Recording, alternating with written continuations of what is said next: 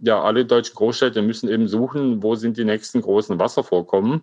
Das ist also bei den Städten am Rhein noch relativ einfach und bei den Städten in der Nähe der Alpen auch noch einfach. Schwieriger wird es eben in Norddeutschland, wo es eben generell weniger regnet und noch in Ostdeutschland, äh, wo es eben auch weniger regnet.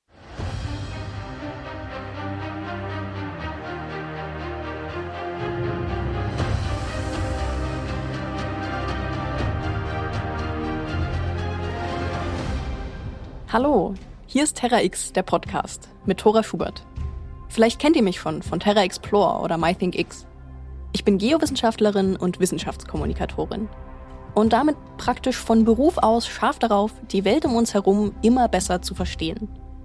In meinen Folgen vom Terra X Podcast will ich raus aus dem Studio, rein in die Welt, dahin, wo Wissenschaft auf unser aller Leben trifft. Der Mann, den ihr eben gehört habt, ist Dr. Martin Pusch vom Leibniz-Institut für Gewässerökologie und Binnenfischerei in Berlin. Mit ihm haben wir über den Wassermangel in einigen Gebieten Deutschlands gesprochen. Das Problem in Ostdeutschland wurde uns ja durch die dramatischen Waldbrände in diesem Jahr deutlich vor Augen geführt. Aber auch im Umkreis von Frankfurt am Main und in der Stadt selbst wird es zunehmend schwierig. Genau wie in vielen anderen deutschen Großstädten wird dort eigentlich viel zu viel Wasser verbraucht. Das führt dazu, dass das Wasser in den Wassereinzugsgebieten von Frankfurt knapp wird, beispielsweise im Vogelsbergkreis. Diesen Sommer gab es daher eine skurrile, aber eigentlich traurige Protestaktion. Menschen trugen Wasser aus Frankfurt in den Vogelsbergkreis zurück, um auf Wasserverschwendung aufmerksam zu machen. Denn in Frankfurt und auch überall sonst rauschen Tag für Tag tausende Liter wertvolles Trinkwasser, beispielsweise durch die Toilettenspülung, Frankfurt bezieht ungefähr 35 Prozent seines Trinkwassers aus dem Vogelsbergkreis. Und in der Folge sind dort in den vergangenen Jahren 70 Prozent aller Wasserquellen trockengefallen. Auch der Stadtwald in Darmstadt, auch im Einzugsgebiet Frankfurts, musste diesen Sommer zum Teil gesperrt werden, wegen der Trockenheit. Frankfurts Durst ist so groß, dass ihn selbst der nahegelegene Rhein kaum löschen kann. Ja, also äh, nördlich von Darmstadt ist ja die große Trinkwasserfassung für Frankfurt am Main. Ja, also das ist ein, ein, eigentlich ein Auwald des Rheins und dort hat man zuerst also aus dem Untergrund eben sogenanntes Uferfiltrat des Rheins gefördert. Also das Rheinwasser versickert eben dann und strömt durch die Aue zu den Brunnen. Und obwohl der Rhein ja ziemlich viel Wasser hat und das auch ziemlich giebig ist dort, hat es trotzdem nicht gereicht für den riesigen Wasserverbrauch von, von Frankfurt und deswegen gibt man zusätzlich noch, versickert man absichtlich, äh, also oberflächlich noch, noch Reinwasser, um, um das, äh, diese Vorkommen also noch ergiebiger zu machen. Ja, also es ist ein hoch gemanagtes äh, System, äh, diese Wassergewinnung dort. Und eben Städte wie jetzt eben äh, Nürnberg oder Leipzig oder äh, Hamburg oder eben auch Berlin, die haben eben keine so großen Wasserressourcen in der Nähe und da ist die Wassergewinnung dann schwieriger. Das ist heftig, oder? Waren euch diese Zusammenhänge so deutlich klar? Die trockenen Sommer, die wir immer häufiger haben, kommen erschwerend noch hinzu. Vielleicht denkt ihr euch jetzt, na ja, der Sommer ist vorbei und in den letzten Wochen hat es schon wieder ordentlich geregnet. Mancherorts sogar schon wieder bis hin zu Überschwemmungen. War halt ein heißer Sommer, aber das wird schon wieder. Das Grundwasser füllt sich ja jetzt wieder auf. Aber so einfach ist das nicht. Eine neue Studie der World Weather Attribution belegt, was wir diesen Sommer eigentlich schon alle vermutet haben. Der menschgemachte Klimawandel erhöht die Wahrscheinlichkeit für Dürren. Tatsächlich zeigt der Dürremonitor für Deutschland, trotz der Regenfälle in den vergangenen Wochen, vielerorts bis heute schwere bis außergewöhnliche Dürre in tiefen Bodenschichten an. Es stellt sich also die Frage, trocknet Deutschland langsam aus? Um das herauszufinden, habe ich Anfang August einen sehr langen Waldspaziergang unternommen. Denn Wald und Wasser hängen unmittelbar zusammen. Wie eng war mir vorher gar nicht so bewusst.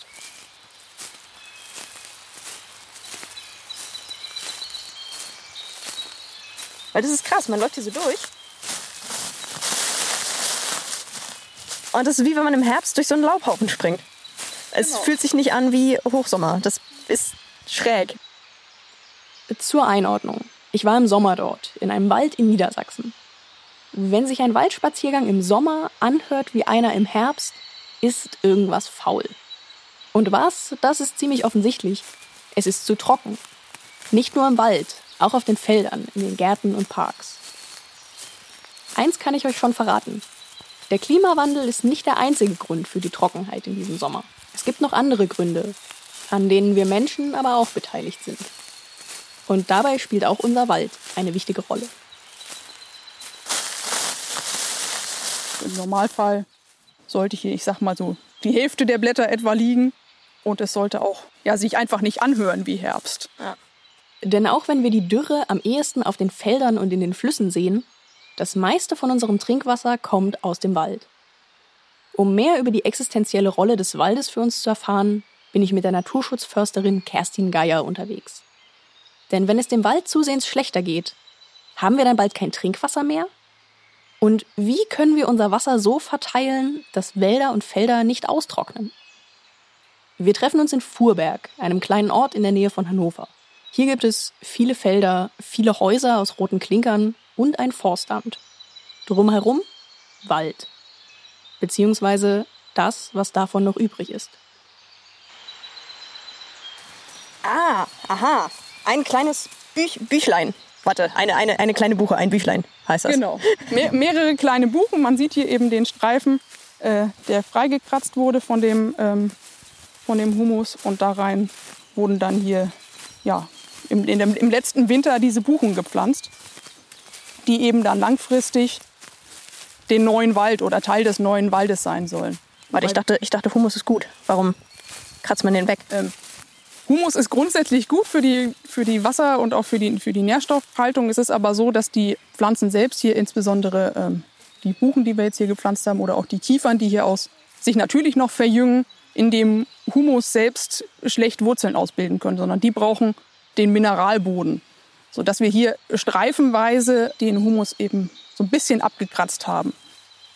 Die Situation ist also noch etwas komplizierter, als wir eh schon dachten. Kerstin Geiers Revier liegt in einer Heideregion, wo der Boden ziemlich sandig ist. Wenn es hier regnet, versickert das Wasser sehr schnell. Gerade die jungen, neu gepflanzten Bäume kriegen kaum was davon ab. Das sieht man ihnen leider auch an. Wenn wir uns jetzt einmal umdrehen, dann werden wir sehen, dass oh. hier auch die ein oder andere Buche nicht mehr ganz so grün ist. Ja, die hier hat noch ungefähr zwei grüne Blätter, aber das ist wahrscheinlich auch nur noch eine Frage der Zeit, bis die komplett vertrocknen. Genau, das ist so. Also auch hier ist die Trockenheit ähm, ein Problem, gerade bei diesen frisch gepflanzten äh, Bäumen, die natürlich noch nicht so tiefe Wurzeln haben wie die, die hier mhm. schon länger stehen. Ähm, auf die wirkt sich letzten Endes die Trockenheit als erstes aus, dass die eben dann ähm, letzten Endes aufgeben. Also ich sehe ein, dass es nicht praktikabel ist, hier jeden Tag mit der Gießkanne lang zu laufen. Aber gibt es irgendwelche Ideen, den Bäumen so im ersten Jahr oder sowas in der Art mit Bewässerung zu helfen? Na, das ist tatsächlich eben schwierig, weil es große Flächen sind und wir hier eben auch oder auf den meisten Flächen keinen direkten Anschluss an irgendwie Wasserversorgung haben, sondern das ähm, ist tatsächlich letzten, letzten Endes so, dass sich die, die Bäume hier selbst durchbeißen müssen und natürlich sich aber auch dadurch, dass es jetzt trocken war, so ein bisschen daran anpassen, dass es, ähm, dass es trockener wird. Mhm. Und dann eben auch wir die Hoffnung haben, dass sie sich dann in den nächsten Jahren, Jahrzehnten bei Dürren, die dann da kommen, ähm, ja, besser halten können. Was sind denn so die Anpassungen, die ihr da beobachten könnt? Ja, es ist in der ersten Linie so, dass die Bäume dann ähm, einfach tiefer wurzeln, weil sie eben an Wasser weiter unten rankommen wollen. Genau. Und ansonsten ja, ist es aber wohl auch so, dass die Bäume dann so ein bisschen irgendwie lernen, wie geht man mit, äh, wie geht man mit Trockenheit um. Ähm, zum Beispiel auch, indem sie die, die Spaltöffnungen, die sie in den Blättern haben, wenn es zu warm wird, dann verschließen sie die, um eben weniger zu verdunsten. Klingt praktisch. äh, hat doch aber sicher auch einen Nachteil, wenn sie die Spaltöffnungen zumachen. Genau, hat den Nachteil, dass dann zwar kein Wasser mehr rauskommt, aber auch kein CO2 mehr rein sodass sie dann auch keine Photosynthese mehr betreiben können. Ah, die sind dann so auf Standby gewissermaßen, bis wieder Wasser da ist. Bis wieder Wasser da ist, aber das halten sie eben auch nicht ewig durch, weil sie natürlich ähm, ihre Stoffwechsel weiterhin aufrechterhalten müssen. Und im Zweifelsfall kommt es eben dazu, dass sie ähm, erstmal die Blätter abwerfen als Schutzreaktion mhm. ähm, oder dann im Extremfall eben auch einfach vertrocknen. Wenn die Bäume ihre Photosynthese runterschrauben oder sogar ihre Blätter abwerfen, dann geht damit natürlich auch ihre Funktion als Sauerstofflieferant verloren.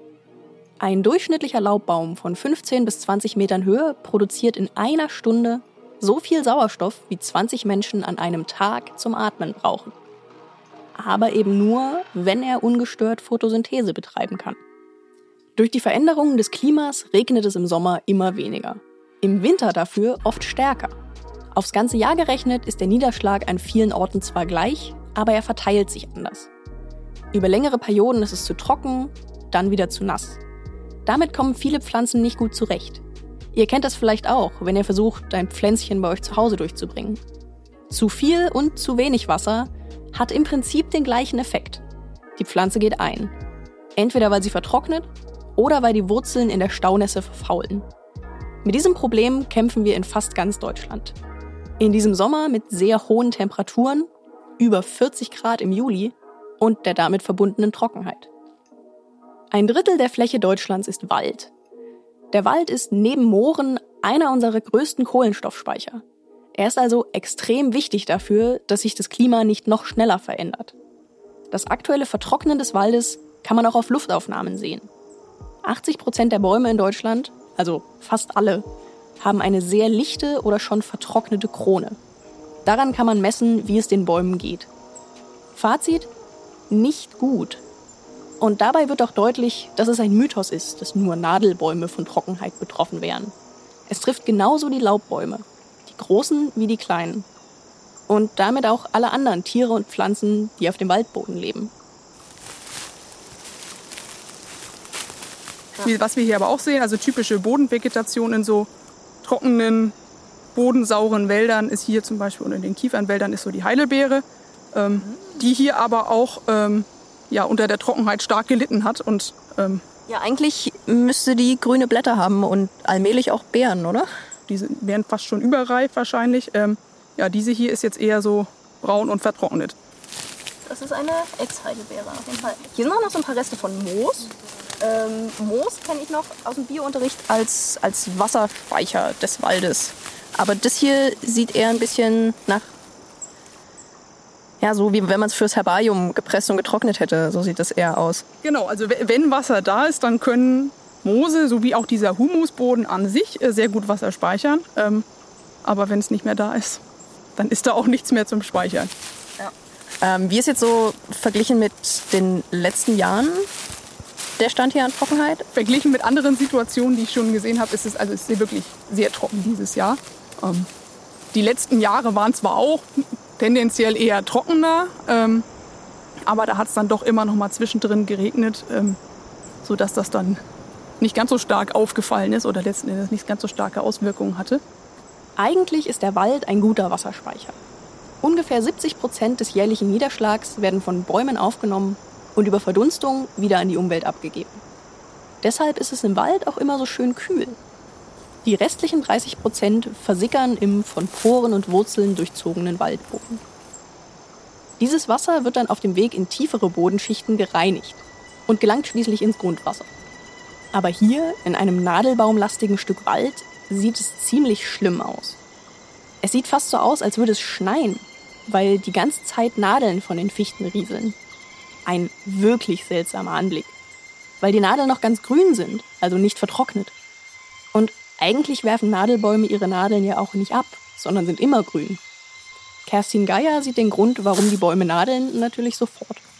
Direkt Spuren des Borkenkäfers. Mhm. Wir sehen hier braunes Bohrmehl. Also sehr, sehr feine Sägespäne letzten Endes. Ähm, da hat er sich reingebohrt und das. Da hat er sich in die Rinde reingebohrt. Man sieht hier auch, hier auch.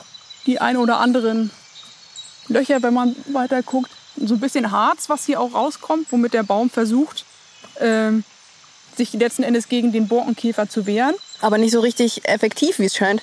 Nicht so richtig effektiv, genau. Also einerseits ist das so, ähm, wenn so viele Borkenkäfer kommen, dann kann er das nicht abwehren. Andererseits ist es aber auch so, je trockener es wird, ähm, desto weniger stark sind diese Abwehrkräfte des Baumes. Ähm, also wenn der Stress hat durch die Trockenheit, dann kann er sich auch nicht mehr gegen die Borkenkäfer wehren. Und das ist das, was wir jetzt in Deutschland großflächig sehen. Einerseits eben die Trockenheit ähm, und dann der Borkenkäfer, der sich ähm, unkontrolliert daher ähm, vermehren kann. Und der dann die geschwächte Situation der Bäume quasi rotzfrech ausnutzt. Genau so ist das. Ähm, und dann ist eben die Frage, ja, wie können wir hier einen neuen Wald etablieren? Wir haben hier schon ähm, junge Fichten, die hier stehen, die sicherlich auch nachkommen werden. Ähm, andererseits wollen wir natürlich einen Mischwald, also langfristig streben wir übers komplette Land an, sagen mal 60 bis 65 Prozent Laubwald oder Laubholzanteile ähm, und den Rest dann Nadelholz, weil eben auch gerade das Nadelholz doch durchaus noch eine wichtige Rolle spielt ähm, im Bereich der, der Holznutzung, weil das eben, weil es gerade wächst, weil es schneller wächst als die Laubbäume, dann besser verwertbar ist. Und was ist jetzt aus äh, Wasserhaltungs- oder Dürresicht der Vorteil von einem Mischwald? Das Laubholz im Winter keine Blätter hat, ähm, haben wir im Winter eine deutlich höhere Grundwasserspende. Ähm, wie gesagt, kommt deutlich mehr Wasser im Boden dann an und ist dann natürlich auch über den Sommer ähm, mehr verfügbar im Gegensatz zum reinen Nadelwald. Wir sind ja für diese Folge im Wald unterwegs, weil Wälder einen enorm wichtigen Beitrag für unser Klima und unseren Wasserhaushalt leisten. Unter einem Laubwald bildet sich mehr und saubereres Grundwasser als unter einem reinen Nadelwald. Das hat die Forstabteilung der Landwirtschaftskammer Niedersachsen ermittelt. Also der Waldumbau lohnt sich. Und nicht nur für den Wald selbst, sondern auch für uns. Es wird Zeit, dass wir darüber reden, was wirklich mit dem Wasser passiert, das im Wald runterregnet. Und wichtiger noch, das dort gespeichert wird. Ich habe mich mal schlau gemacht. Tatsächlich haben mehr als 98 Prozent des im Wald gewonnenen Wassers Trinkwasserqualität. Deshalb liegen auch über 40 Prozent der deutschen Wasserschutzgebiete im Wald. Aber wenn das meiste von unserem Trinkwasser aus dem Wald kommt, bleibt denn dann für den Wald selbst überhaupt noch genug übrig? Insgesamt ist es aber so, dass das Wasser, was wir als Trinkwasser, als für die Beregnung, für die Landwirtschaft, wie auch immer, ähm, entnehmen, natürlich dem Wald fehlt. Weil selbst wenn ich aus einem tieferen Grundwasserstockwerk entnehme, das muss ja irgendwo herkommen. Ähm, und letzten Endes sackt dann, wenn ich zu viel entnehme, auch das oberflächennahe Grundwasser ab, von dem natürlich die Bäume ähm, letzten Endes leben. Das heißt, man kann wirklich sagen, wir trinken den Bäumen das Wasser weg. Wir streiten uns um dasselbe Wasser. Gerade in den Städten, wo besonders viel Trinkwasser gebraucht wird. Hier kommt wieder Dr. Martin Pusch ins Spiel. Ihr habt ihn am Anfang der Folge schon mal gehört zur Trinkwasserversorgung von Frankfurt und den Problemen, die sich daraus für die Umgebung ergeben. Er hat uns auch von Hamburg erzählt, wo ein Teil des Trinkwassers aus der Lüneburger Heide kommt, Tendenz steigend. Dort hat man ähm, tatsächlich auch ähm, Maßnahmen getroffen, um die Ergiebigkeit zu erhöhen, äh, indem man den, den Wald umgebaut hat Richtung Laubwald, was erstmal äh, gut ist. Ähm, andererseits braucht eben Lamp Hamburg auch so viel Trinkwasser, dass es eben auch in der Lüneburger Heide zu Grundwasserabsenkung gekommen ist und eben Feuchtgebiete austrocknen, Bäche austrocknen. Ähm, solche Phänomene findet man also überall in, in der Umgebung von Großstädten. Martin Pusch hat uns noch von einem weiteren Problem erzählt. An vielen Stellen wird Wasser umgeleitet oder abgeleitet. Diese Maßnahmen, die in der Vergangenheit sinnvoll waren, verschärfen heute die Situation noch zusätzlich. Es ist also zum Teil ein historisch selbstverschuldetes Problem. Also in Deutschland ist eben traditionell das Problem, ähm, dass ähm, aufgrund der, der, Zustände in der Vergangenheit, wo wir eben ähm, viel mehr ähm, Wasser zur Verfügung hatten, also das Ganze reicht ja bis ins 19. Jahrhundert zurück, äh, bis 1850 hatten wir eben das Ende der, der sogenannten kleinen Eiszeit, wo es wesentlich kühler war und auch äh, mehr geregnet hat. Und traditionell ist deswegen in der deutschen Wasserwirtschaft ähm, die oberste Maxime, das Wasser schadlos abzuführen. Ja, also möglichst schnell rauszuleiten aus der Landschaft. Und das wirkt eben bis heute noch nach. Ähm, wenn man also in die Statuten schaut von Wasserunterhaltungsverbänden, dann steht als erstes drin eben diese schadlose Wasser, Wasserabfuhr. Und es ist tatsächlich auch so, wenn eben Wasserwirtschaftler jetzt äh, nicht dafür sorgen, dass also Wasser möglichst schnell wegfließt und es kommt tatsächlich zu einem Hochwasserschaden, wenn es dann mal äh, viel regnet, dann können die tatsächlich immer noch haftbar gemacht werden. Das muss man sich mal auf der Zunge zergehen lassen. Wenn das Wasser schnellstmöglich abgeleitet wird, werden die Verantwortlichen belohnt. Das mag in der Vergangenheit richtig gewesen sein, aber heute ist es eigentlich genau das Gegenteil von dem, was wir bräuchten. Dafür muss man nur einen kurzen Blick auf den Dürremonitor werfen. Darauf sieht jeder sofort, der ist dunkelrot. Und das nicht erst seit diesem Sommer. Jetzt wäre es wichtig, das Wasser möglichst lange in der Landschaft zu halten. Aber die Systeme sind noch immer so angelegt, dass das nicht funktioniert, vor allem in der Landwirtschaft. Wir haben Großflächen in Deutschland überall Entwässerungsgräben. Und es gibt zusätzlich noch ein, ein Entwässerungssystem, das man nicht sieht. Das sind sogenannte Drainagerohre, die auf einem erheblichen Teil unserer Ackerflächen eben von den Landwirten verlegt wurden die eben verhindern, dass es bei Starkregen eben äh, Pfützen auf dem Acker gibt oder dass der Ackerboden so durchweicht, dass man nicht mehr mit dem Traktor drauf fahren kann. Und ähm, die liegen also in etwa ein bis eineinhalb Meter Tiefe. Diese Drainagerohre waren früher eine gute Idee. Als Landwirt konnte man so seine Felder vor Staunässe schützen. Aber heute ist der Boden an vielen Stellen sowieso bis in fast zwei Meter Tiefe trocken. Wenn es dann mal zu stärkeren Regenfällen kommt, dann verhindern die Drainagen, dass das Wasser in tiefere Schichten vordringen kann. Das mindert wahrscheinlich den Ertrag, aber finanziell gesehen fahren die Landwirte mit den Drainagen trotzdem besser. Und das ist eben das äh, Problem. Also wenn eben dann der Acker mal äh, teilweise überschwemmt wird, dann bekommen die Landwirte eben keine Entschädigung für ihre Wasserrückhaltsleistung, während äh, wenn das der Acker eben austrocknet, dann bekommen sie eben bei extremen Dürren bekommen sie auch Steuermitteln Hilfe. Ja? Ähm, gibt eben Mechanismen, ähm, strukturelle Mechanismen, die immer noch dazu führen, dass eben äh, der, der, der Wasserabfuhr eben Priorität eingeräumt wird gegenüber dem Wasserrückhalt. Also es gab in der Vergangenheit ja extreme Dinge, also dass man zum Beispiel sogar in Waldgebieten äh, Waldgebiete entwässert hat. Ja, also die, die Förster wollten, dass die Bäume eben nicht äh, eben auch teilweise unter Wasser stehen und haben dann sogar im Wald Entwässerungsgräben gemacht. Solche Entwässerungsgräben gibt es auch im Revier von Kerstin Geier noch jede Menge. Sie wurden von früheren Generationen von Forstwirten angelegt, um überschüssiges Wasser aus dem Wald abzuleiten, so wie Martin Pusch das gerade erklärt hat. Kerstin zeigt mir ein Stück Wald, in dem besonders viele Buchen wachsen. Buchen sind schon seit langem in der Forstwirtschaft beliebt, weil sie wesentlich schneller wachsen als Eichen. Ihre Wurzeln vertragen aber keine Staunässe, genauso übrigens wie fast alle Nadelbaumarten. Damit die Buchen hier auf diesem früher eher feuchten Boden gut wachsen konnten, wurden breite Entwässerungsgräben angelegt. Zu so einem führt mich Kerstin gerade. Okay, und der Graben hier, also der ist so ein, zwei Meter breit, halben Meter tief, ziemlich verfüllt mit äh, alten Blättern, die wahrscheinlich zum Teil dieses Jahr runtergekommen sind. Das ist jetzt noch ein kleines Exemplar von Gräben. Wir haben deutlich größere. Ähm, die werden, wurden früher ähm, stark auch unterhalten, ähm, also immer wieder geräumt, damit da auch das Wasser eben abfließen kann. Ähm, das passiert jetzt nicht mehr. Man sieht es, da liegt sehr viel Laub, sehr viel Holz drin. Also sieht aus, als wäre hier sehr lange nichts mehr durchgeflossen. Genau. Es, es, fließt hier nichts mehr durch, aber wir kommen auch nicht mehr gezielt mit einer Maschine ähm, oder mit der Hand ähm, und räumen das frei, dass, falls da mal Wasser kommt, ähm, was durchfließen könnte. Letzten Endes sind aber auch diese trockenen Gräben, die wir hier haben, haben auch eine entwässernde Wirkung auf den, ähm, auf den Gesamtwald. Man muss sich das vielleicht so vorstellen, ähm, man hat zwei Gläser, ähm, in dem einen sind Steine oder sonst was drin und in dem anderen ist nichts drin. Und wenn ich in beide Gläser das gleiche, gleiche Wassermenge reinfülle, dann steht das in, den, in dem Glas mit Steinen deutlich höher. Und das ist quasi der Boden, den ich hier habe. Ähm, und im Graben habe ich keinen Boden zwischendrin.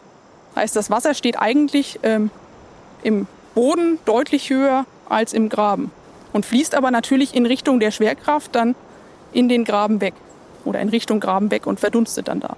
Also wäre es sinnvoll, die zu verfüllen. Genau. Das wäre sinnvoll, um hier eben dann letzten Endes mehr Wasser zu halten. Okay, macht ihr das auch irgendwo? Ähm, wir machen das, ähm, sagen wir, in den letzten Jahren immer nur so, ja, eher in Einzelfällen, insbesondere in Kompensationsflächen, wo wir eben dann ähm, letzten Endes Geld dafür bekommen, dass wir ähm, die Natur wieder schön herstellen. Das geschieht dann so, dass ein anderer, ein Eingreifer irgendwo, er baut eine Lagerhalle oder sonst was ähm, und muss das ähm, nach Naturschutzrecht ausgleichen. Diese Kompensationsmaßnahme kann er bei uns käuflich erwerben, sodass wir quasi für ihn diesen Ausgleich machen. In dem Fall eben wieder einen naturnahen oder möglichst natürlichen Wald gestalten. Das ist ein bisschen wie die CO2-Kompensation bei Flugreisen. Da kann man ja auch beispielsweise Baumpflanzungen irgendwo auf der Welt finanzieren und damit das CO2 kompensieren, das beim Flug ausgestoßen wird. Bei Kerstin hier im Wald würde dann praktisch ein Stück der alten Gräben mit dem umliegenden Material verfüllt, damit es dem Waldboden an der Stelle möglichst ähnlich ist. Ganz schön mühsam. Und vor allem ganz schön absurd. Kerstin schüttet hier Gräben zu, die frühere Generationen von Förstern extra ausgebaggert haben. Anscheinend muss immer erst jemand gefunden werden, der eine Veränderung finanziert. Wobei wir natürlich am Ende alle den Preis zahlen, wenn das Wasser knapper wird. Bei den Entwässerungsgräben reden wir übrigens nicht nur über so eine Handvoll. Man muss sich überlegen, ähm, wie viel Arbeit, also ich möchte nicht wissen, wie viele Kilometer, hunderte Kilometer an Gräben wir hier im Wald haben.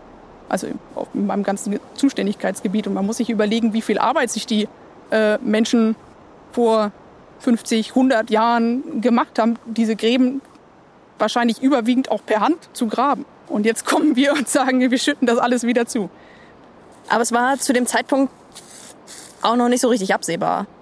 Nee, es war zu dem Zeitpunkt, war, waren Klimaveränderungen nicht absehbar und es war letzten Endes damals ähm, ja, gute fachliche Praxis, ähm, eben möglichst viele Flächen äh, bewirtschaftbar zu machen. Man muss sich auch vorstellen, dass das, also gerade äh, nach dem Zweiten Weltkrieg war, lagen die Prioritäten einfach ganz anders. Man wusste, man brauchte ähm, Fläche, wo man äh, Rohstoffe, Nahrungsmittel, sonst was drauf produzieren konnte. Und da lag eben der Fokus nicht so stark auf dem Naturschutz. Kerstin erzählt mir auch noch, dass ihre Vorgänger und Kollegen im Forstamt natürlich auch nicht erst vorgestern gemerkt haben, dass sich das Klima verändert. Aber zum einen ist so ein Wald und vor allem ein Forst ein Jahrzehnte, eigentlich eher ein jahrhundertelanges Projekt. Und zum anderen hatten die, die das Problem als erstes angesprochen haben, vielleicht auch nicht die lautesten Stimmen. Viele Gräben sind deshalb auch noch nicht zugeschüttet. In Kerstins Revier wurde in einem Waldstück auch ein richtiger Kanal ausgehoben.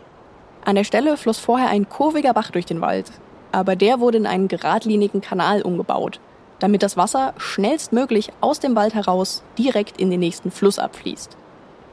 Vor kurzem hat Kerstin wieder einen Weg für den Bach gebahnt, der seinem alten Bett ähnelt. Und oben am Kanal gibt's einen Damm, damit das Wasser seinen neuen, alten Weg auch wirklich findet. Im Moment sieht dort alles noch ziemlich nach Baustelle aus. Aber wenn man näher kommt, dann kann man die Veränderung nicht nur sehen, sondern auch spüren. Jetzt ist hier Sand mit äh, dicken Reifenspuren. Hier um die Ecke ist auch gleich der Traktor mit Anhänger dazu. Sandiger Boden, sandiger Boden. Jetzt wird's feuchter. Vereinzelte Reifenspuren. Also es sieht tatsächlich ein bisschen aus wie Mondlandschaft gerade mit so faustgroßen oder kopfgroßen äh, Steinen noch zwischendurch. So, und jetzt bin ich am Bach.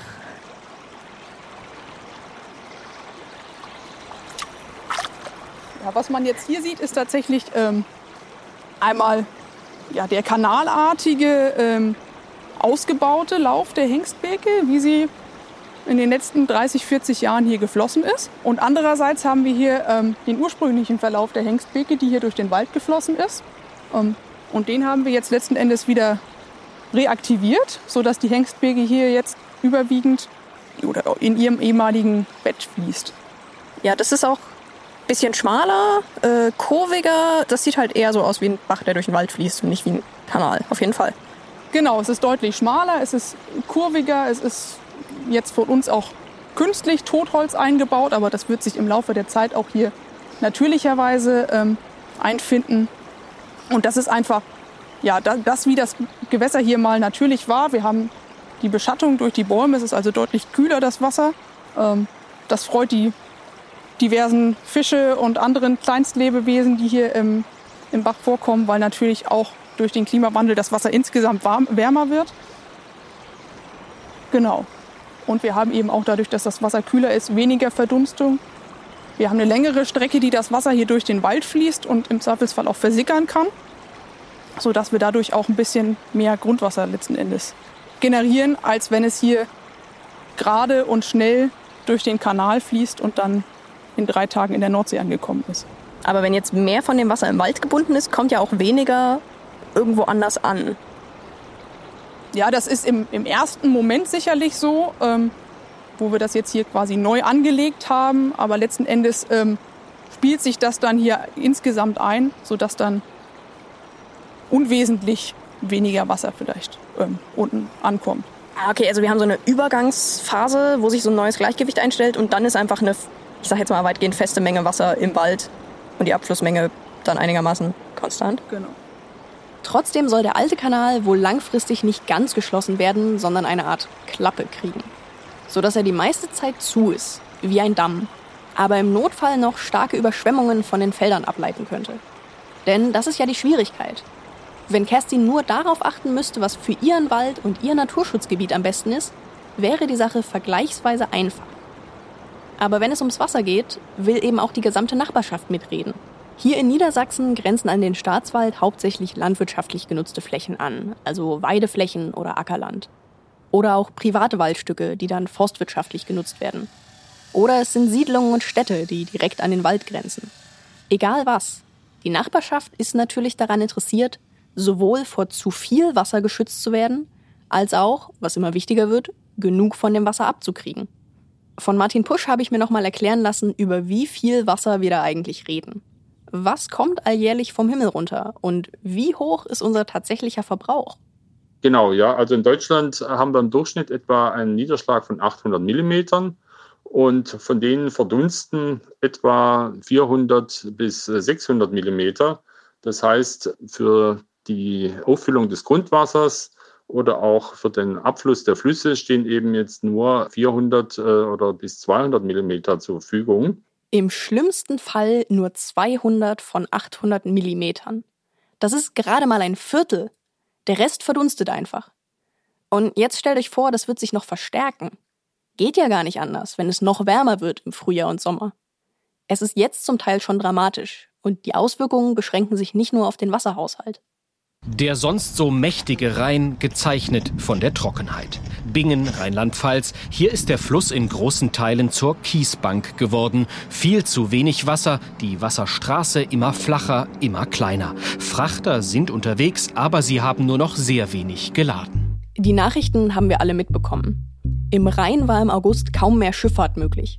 Auf der Weser konnten nur deshalb Schiffe fahren, weil vermehrt Wasser aus dem Edersee abgelassen wurde. Die Spree floss in diesem Jahr, wie auch schon in den vergangenen Jahren, stellenweise bereits rückwärts.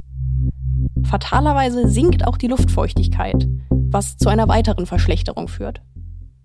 Wir sehen das äh, jetzt eben gerade aktuell, dass eben in diesen äh, starken Hitzewellen eben die Luftfeuchtigkeit so gering ist, dass äh, sogar eben, wenn jetzt Tiefdruckausläufer hier über Deutschland hinwegziehen, dass es eben keine ergiebigen Niederschläge mehr gibt, weil eben in der Luft äh, nur noch so wenig Feuchtigkeit drin ist.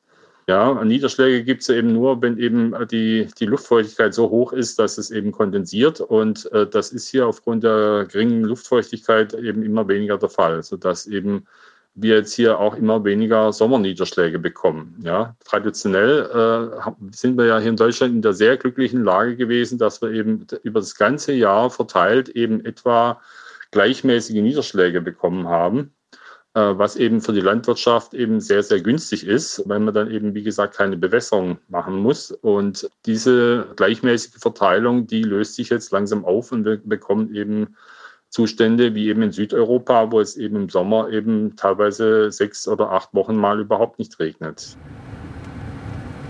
Als ich mit Kerstin von einem Waldstück zum anderen gefahren bin, haben wir bestimmt auf jedem zweiten genau. Feld riesige Räder gesehen, auf die Schläuche gewickelt waren. Das sind Trommelberegner, auch Kanonen genannt. Sie haben große Düsen, die aussehen wie das Ende eines riesigen Feuerwehrschlauchs. Da kommt Wasser rausgeschossen, das sich dann pulsierend auf dem Feld verteilt. Viel Wasser mit einer Menge Druck dahinter. Und als wir das gesehen haben, war es mitten am Tag. Das heißt, wahrscheinlich ist ein Großteil des Wassers sofort wieder verdunstet. Viel effizienter wäre Tröpfchenbewässerung, die das Wasser direkt am Boden zur Pflanze bringt und am besten noch digitalisiert läuft. 300.000 Hektar müssen in Niedersachsen bewässert werden, weil sonst darauf nichts wachsen würde. Das ist ein Achtel der landwirtschaftlich genutzten Fläche. Und woher kommt das Wasser, das aufs Feld geschossen wird? Vor allem aus dem Grundwasser. Noch hält sich die Bewässerung bei uns in Grenzen. Aber ich frage mich schon, wenn die Temperatur weiter steigt und dann an allen Ecken Wasser gebraucht wird, müssen wir uns dann Sorgen machen, dass es uns in absehbarer Zeit ausgeht? Und was mich natürlich auch interessiert, kann ich selbst vielleicht irgendwie beeinflussen, dass das nicht passiert? Das haben wir Martin Pusch gefragt. Die Wasserversorger stöhnen vor allem eben über die Spitzenverbräuche, ja, wenn eben in solchen heißen Tagen, wie wir das jetzt äh, eben im August hatten, äh, eben jeder seinen Garten äh, bewässert oder womöglich noch sogar noch seinen Swimmingpool neu befüllt, dann äh, kommt es eben zu Spitzenverbräuchen und der Wasserdruck sinkt ab und eben auch die, die Wasserstände in den Trinkwasserfördergebieten äh, sinken dann ab. Das ist doch verrückt.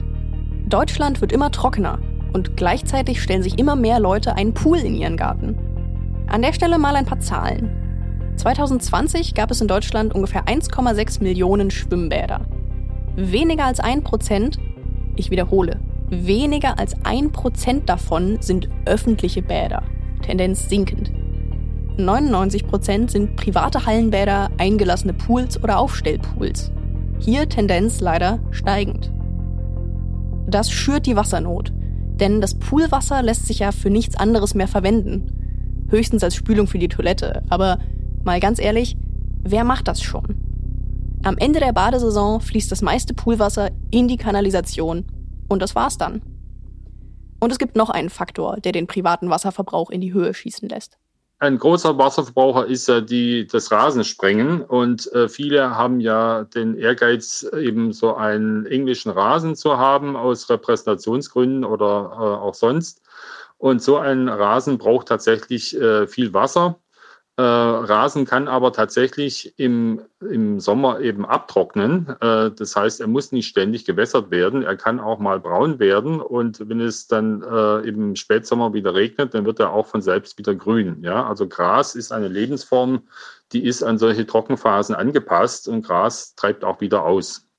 Im direkten Vergleich wird deutlich, wie absurd Rasensprengen ist.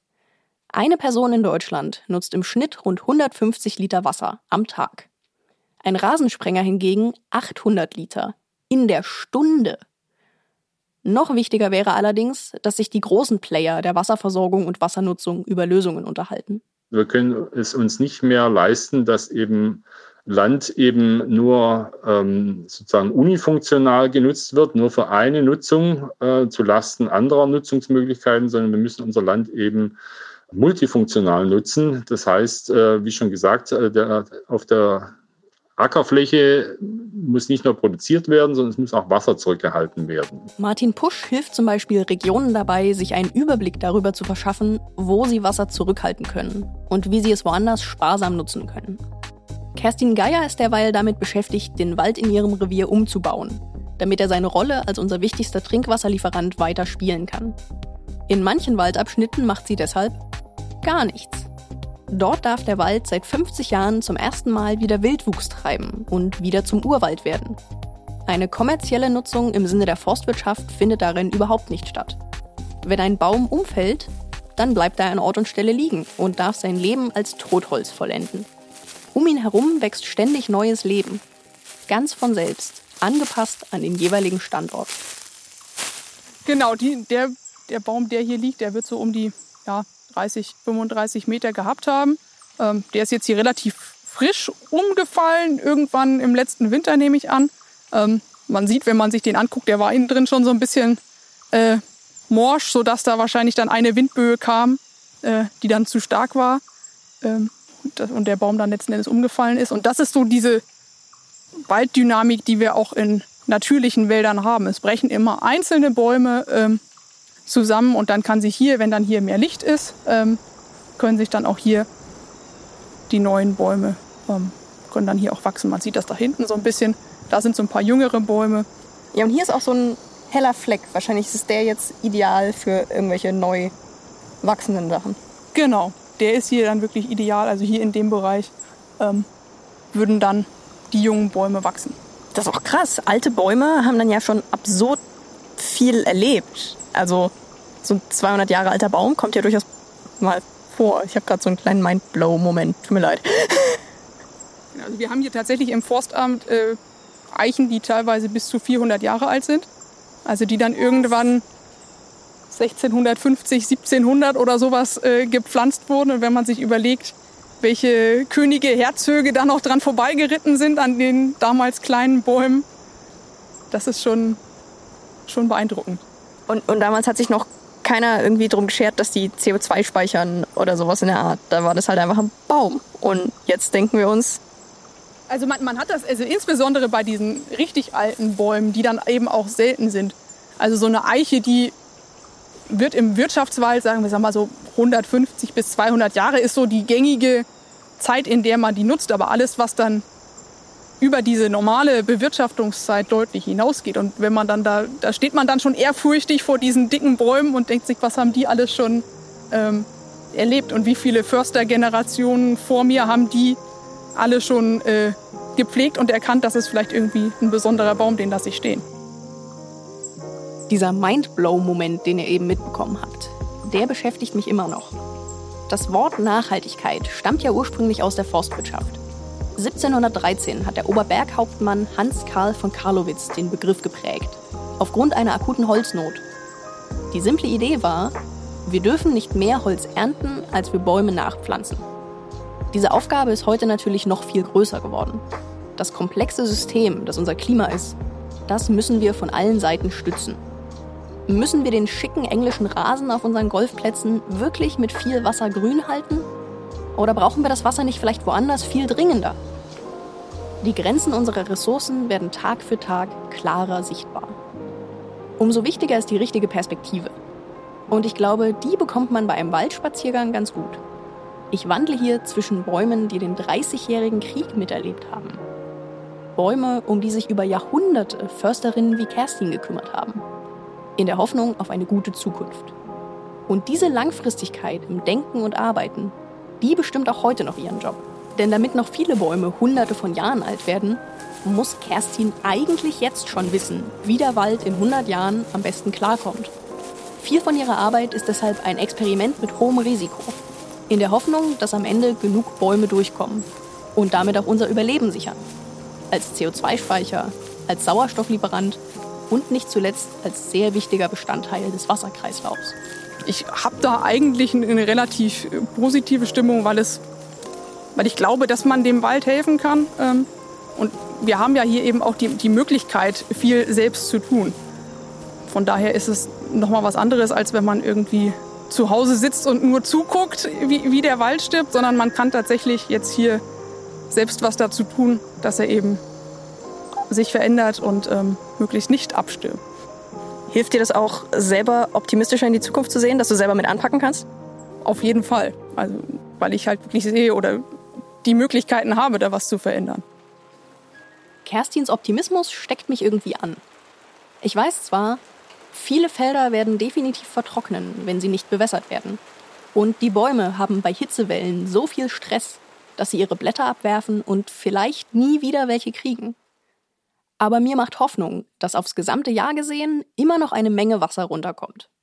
Wir müssen also unbedingt verhindern, dass das zu großen Teilen oberflächlich abläuft. Wir müssen schaffen, dass es so lange wie möglich in der Landschaft bleibt und es dahin führen, wo es am dringendsten gebraucht wird.